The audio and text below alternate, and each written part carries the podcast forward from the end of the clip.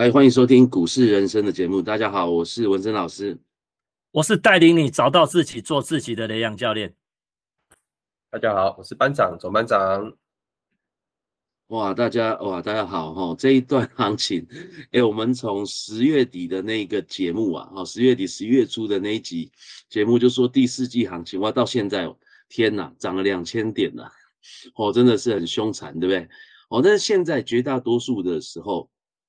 呃，我想大部分散户目前还是空手了，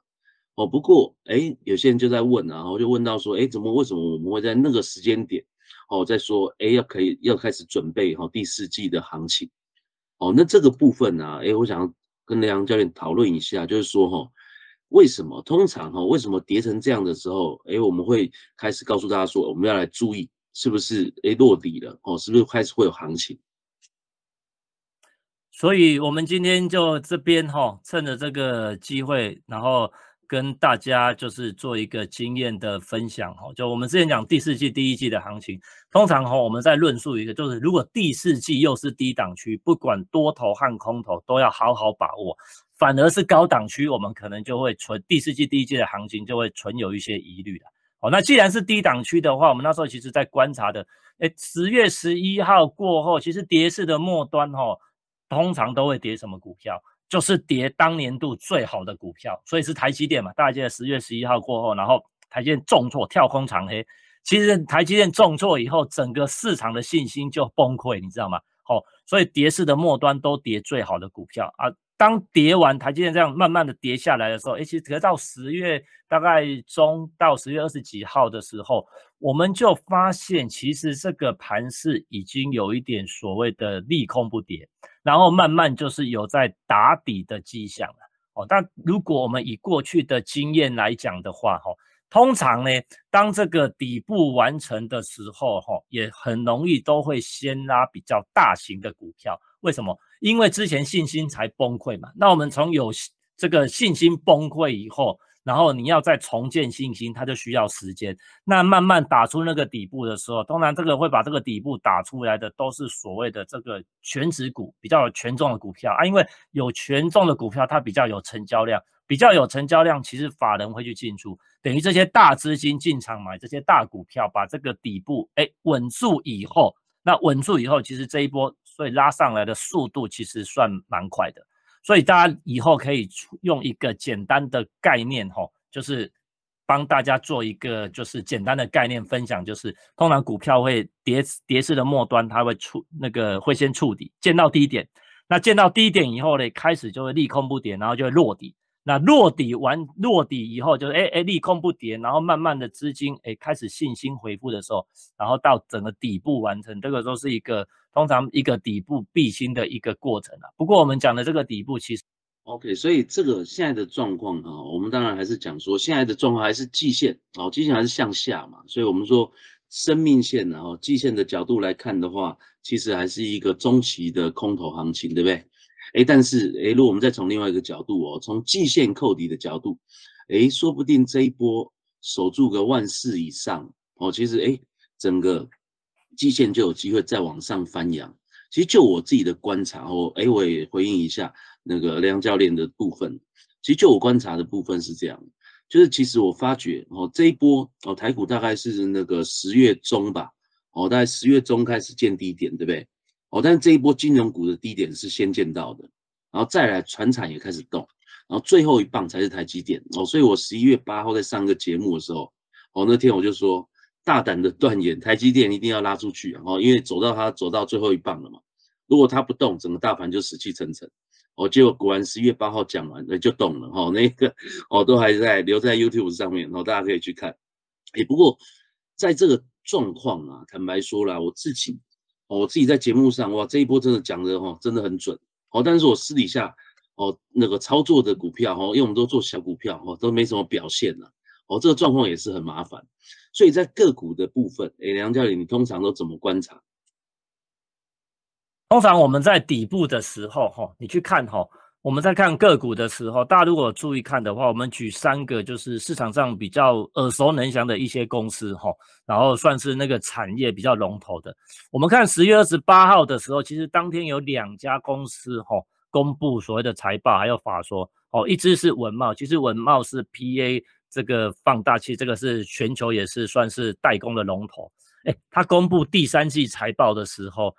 他在去年的第三季财报盈利率是二十六趴，那今年第二季的时候，第一季十六趴，第二季降到十四趴，就第三季公布出来的时候，盈利率是负的五趴，负的五点一三趴。哎，结果呢？它的低点竟然就是十月二十八号，就是他在公布财报的那一天。那其实，在礼拜一那天呢，十月二十八号是礼拜五嘛，所以礼拜一的时候，文茂既然怎样开高，然后开平高盘，然后收盘收一根七趴的中长红，哎，哦，这是文茂。然后一样的同一天，十月二十八号哈，那一天下午，其实联发科也公公布这个财报，然后公司派还对第四季。哦，对市场说第四季其实会季减，等于第四季会比第三季差。那其实那时候当天啊，十月二十八号那天，其实新闻的解读全部都是利空啊。结果我们看一下哈，十月二十八号的时候那一天，联发科其实收盘是跌四趴了。可是当天下午出来，哇，这个利空出来，那大家想说，哇，礼拜一一定就会顺势的大跌嘛，因为市场气氛还比较悲观。结果礼拜一的时候啊，礼拜一联发科直接也是开盘就一个。开平高盘，开在前一天的 K 线的黑 K 的高点之上，而且收盘还出量哦，还倒涨二十五块，所以这个是第二家。那第三家呢，就是我们前一阵子可能大家有听到，就是第一个 IC 设计公司翼龙电，其实这是也是一家不错的公司。那翼龙电呢，它在十月四号、十一月四号、十一月四号的时候，它是第一个提前跟晶圆代工厂。解除长约，所以它在第四季要提列违约金啊。翼龙店那个是十一月四号的时候，那十一月四十一月四号的那天早上啊，所以它等于是十一月三号那天，十一月四号早上就要反应嘛。好，那他早上的新闻，结果当天哦，十一月四号直接一个跳空开，其实这个第四季要提列违约金，这个实质的亏损，这个蛮严重的嘛。好，就这个，那但是最重要是。十一月五号的时候，它十一月四号直接一个向下大幅的跳空，可是，在十一月七号了，我刚刚十一月四号是礼拜五，十一月七号的时候是一根实体的长红，超过八趴，然后回补那个缺口，哎，所以这三家公司在十月二十八，然后到十一月四号，陆陆续续都公布真正的基本面的利空，而且也告诉你未来的第一季、第二季可能都比较不好。好，然后都会衰退，结果股价都没有跌。那其实这我们在看个股的时候，看到这种利空不跌的状况，其实那个通常是一个我们在操作里面要可能要反向思考的一个很好的一个契机啊。其实讲到这个股利空不跌啊，哈，哎，我补充一下，像刚刚提到翼龙店，它是十一月四号那一天开盘，对不对？开盘之后就往下杀，就收了一根超长下影线。哦，而且当天呢爆出大量哦，一万三千五百七十四张哦，它过去哦，过去可能十日的平均哦，十日的平均量可能才三千多张，哎，这个状况我们发觉，哎，过去经验上有蛮多次的哈，像那个利空不跌的状况，像过去有什么日月光哦，日月光废水事件的时候嘛，啊，还有宏基哦，宏基有一次有什么事件，我突然忽然有点忘记了哦，那都是哦出一个大利空，结果哎，哦，结果。当天出大量见低点之后，隔天之后就上去了哦，所以利空不跌，这倒是一招了哦。虽然我个人不是很喜欢用这一招哦，但是真的就经验上来看，哎，这很可能都是一个低档买进的机会。不过在这一波啊，哦，这一波涨到那个两千点的状况，哎，班长好像你在操作上面，你自己有有一些地方想跟大家分享，对不对？好，我跟大家分享一下，其实以前呢。大概在去年吧，可能大家第一见第一个见面的打招呼都说，哎，你有买台积电吗？哦，但是到了今年呢，哎，不是今年，抱歉，应该是说这讲这这一个月了，现在打招呼的方式都会问说，哎，你有进场买股票吗？哦，所以说其实每个人这个同学的这个打招呼的方式都会依依据不同的状况来来做调整，哈。但其实我当下我都会先反问对方说，哎，啊你自己有买吗？但其实我发现好像说有买的好像不多哎，哦，其实好像感觉上大家都还在这个恐惧的状况之下。那其实我跟大家分享一个我认为很好用的一个观察那个是否要开始进场的一个观察点哦。像我个人就是延续这个雷安教练讲的利空不跌的方式。其实大家都知道，现在每天大家看新闻，打开电视不就是升息，不就什么 CPI，不就什么晶片，它就环绕在这这这这三个大大主题上面哦。所以说，当然每一个。大大空头的时候的论的那个，我们讲叫做利空的因素不一样，但是这一次的大空头无非就论论环绕在这这几个论点上面哦，所以说我们就把最近几个利空的重大的那个日子我把它抓出来哦。第一个就是十月十一号的美国晶片法嘛，哦那天一个大跳空，然后基本上大盘收最低嘛，然后再来第二个是十一月三号哦，升息三码。哦，其实升旗三码那一天，是我认为一个，诶，应该叫做利空不跌的一个状况了。因为其实，在那时候十一月三号，其实已经非常恐慌了。为什么？因为已经跌破一二六八二嘛。哦，我们讲叫做三十年来的那个防守线嘛。哦，虽然说它跌破了一点点，但是跌破了还是有还是有一点对信心上有点有点受损呐。哦，但是其实它在。过两天之后，它就站上十日线。其实对我来说，虽然说我认为站上十日线就是可以进行交易，但是其实当下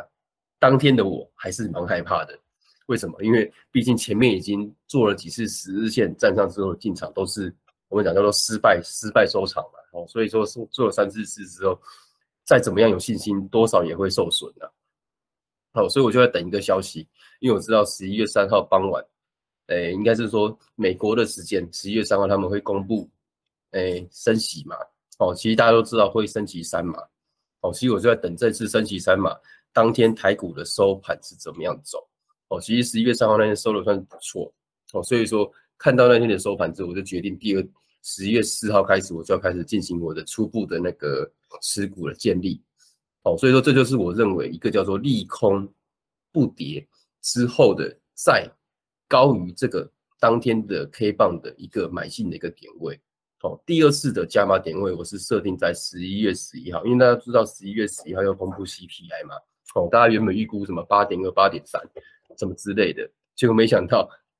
竟然公布是七点七，隔天台股就是直接跳空，跳空上涨，哦，所以我第二次的加码点是设定在这个位置，然后刚好十一月十一号这一根，它也顺便哦。同时收复了十月十一号的美国晶片法案的这个跳空缺口，把这个缺口完全的回补掉了。哦，所以说，其实我认为，同学如果在一个大空头的空一个大空头的时候，不知道怎么去观察是否要开始进场，哦，我认为第一个哦，站上十日线是一个考量点。第二个，如果它站上十日线之后，那顺便又把一些重大利空消息的 K 棒回补掉，我们先不要。去那个 K 棒是大根还是小根？哦，只要是它是重大消息，比方说像这次升息 CPI，或者是有关晶片，它甚至是台积电的利空，哦，都可以。然后只要顺便把那些重大消息的 K 棒回补掉之后，我认为就是一个蛮好的一个进场点。当然反之，你如果这些好消息的 K 棒如果被反向吞、反向的跌破了，那当然你的。短短线你就要先出场了，就好像我现在我设定就是十一月十五号，大家都知道十一月十五号有个破天荒的消息，就叫做巴菲特买了台积电的 ADR 嘛，好，然后没想到哎，好奇怪，怎么会一个这么大的一个那个外资买了三三个月，而且十一月十五号巴菲特买，然后过两天又说什么索罗斯也买，然后又说好多基金都一起买，好，所以有点类似感觉，是不是大家都在连连环炮的感觉哈？好，所以对我来说很单纯，重大消息利多跌破之后，我认为短线就是有危险，因为毕竟现在我们还处在一个长空、中空的格局之下。哦，原则上我认为都是以这些我们讲说利多利空消息的 K 棒来进行交易，我认为应该是没有太大的受损的空间呐。我们先讲受伤的空间，应该是不会太大。哦，所以说这是我认为我用这个方法。来做这一次整个大空头的交易上面的，我觉得这是最重要的一个心得哦，就是尽量去找出重大利空的利多的消息的 K 棒来进行反向相伴的交易。其实我觉得班长哈在这一部分啊，我倒是觉得真的是还蛮好的点是怎样？就是其实我们在市场上面呢，哦，大家往往喜欢去解读新闻，哦，但是我们会发觉，哦，在市场上久了，其实我觉得解读价格反而是一个最重要的事情。哦，那如果你再更进阶一点，就可以把新闻跟价格这两件事情的反应，就像刚刚我们提到嘛，利空不跌，哦，然后价格的反应是怎么样？哦，这种状况。哦，那像刚刚提到几个什么晶片法案啊、巴菲特啊等等的，哦，其实确实哦，我觉得这些都是一些有意义的价位。哦，所以我自己在解盘呢，我也常讲关键价位、关键价位、关键价位到底是什么？哦，所以这个地方当然可以从技术面的角度来思考。那那我自己也分享一下近期我的看法。哦，其实，在十月二十五号有没有？哦，台股是破底，哦，在破底的那一天，其实那一天我是很想要放空，所以我心里就。主意是说，隔天如果再往下破，哦，那我就要进场放空，哦，结果嘞，隔天收了一个低档，收了一个那个那个红 K 嘛，对不对？哦，就隔天就站上五日线，哦，所以我实际翻多大概在十月三十一号，哦，不过其实在提前几天，我就说金融股，我觉得买点浮现了，哦，所以其实你看我的角度，我解读市场的角度就是类股类股的状况，然后再搭配，如果我们讲技术面的话，搭配你看五日线、十日线。哦，五日线站上五日线，其实是在十月二十七号，然后到了十月三十一号，五日线、十日线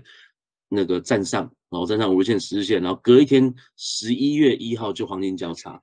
哦，所以其实我算是进场蛮早的，哦，不过当然客观讲啊，就是说回到现实面讲，哦，虽然我哎这一波进场的早，但是真的股票也没什么大表现，哦，所以这是有点哦有点就看对做错的感觉，哦，不过 OK 啦，我觉得。这事情在市场上永远都会发生嘛，所以不用太介意。哦，就下次再做修正。那另外啊，班长提到什么受伤的空间，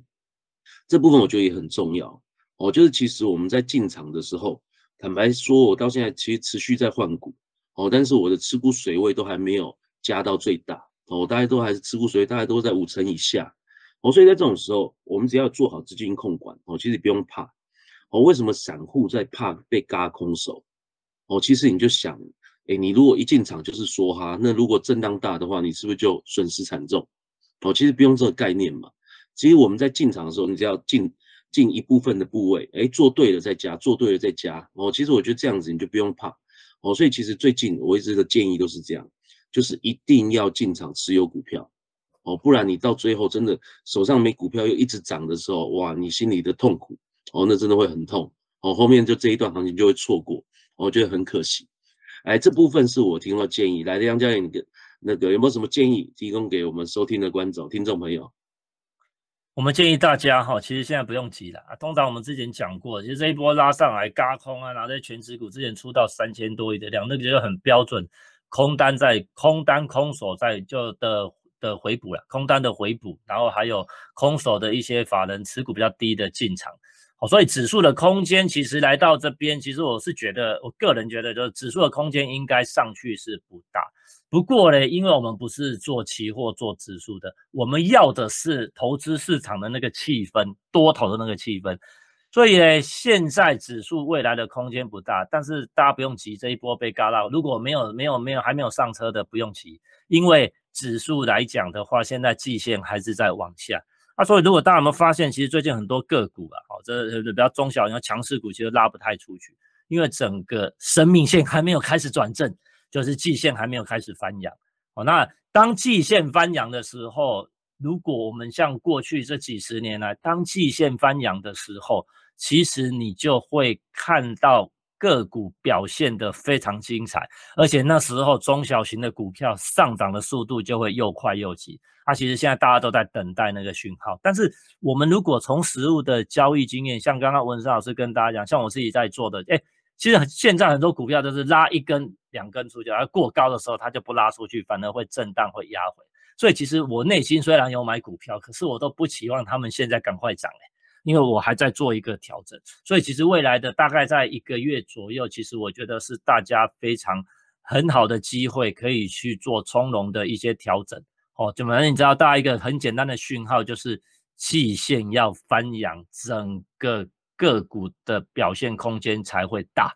哦，所以哦，接下来这段行情，我觉得还是非常值得期待啦。哦，因为整个外资你说这样回补，诶，他是买到巴菲特 K 棒是买到真的很高点。哦，所以这个 K 棒还没跌破之前都很强。我坦白说，我个人看呢，就真的回撤季线，季线有手的话，对台股都还是一个拉回偏多的格局。哦，所以 OK，现在是来到了十一月二十二号嘛，我们录影的当天。哦，接下来哎，还有十二月，还有一月，哦，今年好像是一月十七号，是不是？哦，封关，好像是封关哦，所以，哦，所以接下来还有很大的行情可以期待！哦，祝福大家这一段可以接下来可以操作顺利哦。你现在没有进场的，不要不要担心，你持续听我们的节目，然后开始赶快认真找股票，哦，我们就马上一起来参与这一段行情哦。年底尾牙的时候，哦，大家可以开开心心，好好一起吃个尾牙。哦，感谢大家今天的收听，拜拜，谢谢大家，好，谢谢大家，我们大家记得哦，如果你被卡空手，也不要急着进场哦，下次再好好的观察利空利多比较重要。好，谢谢大家，拜拜。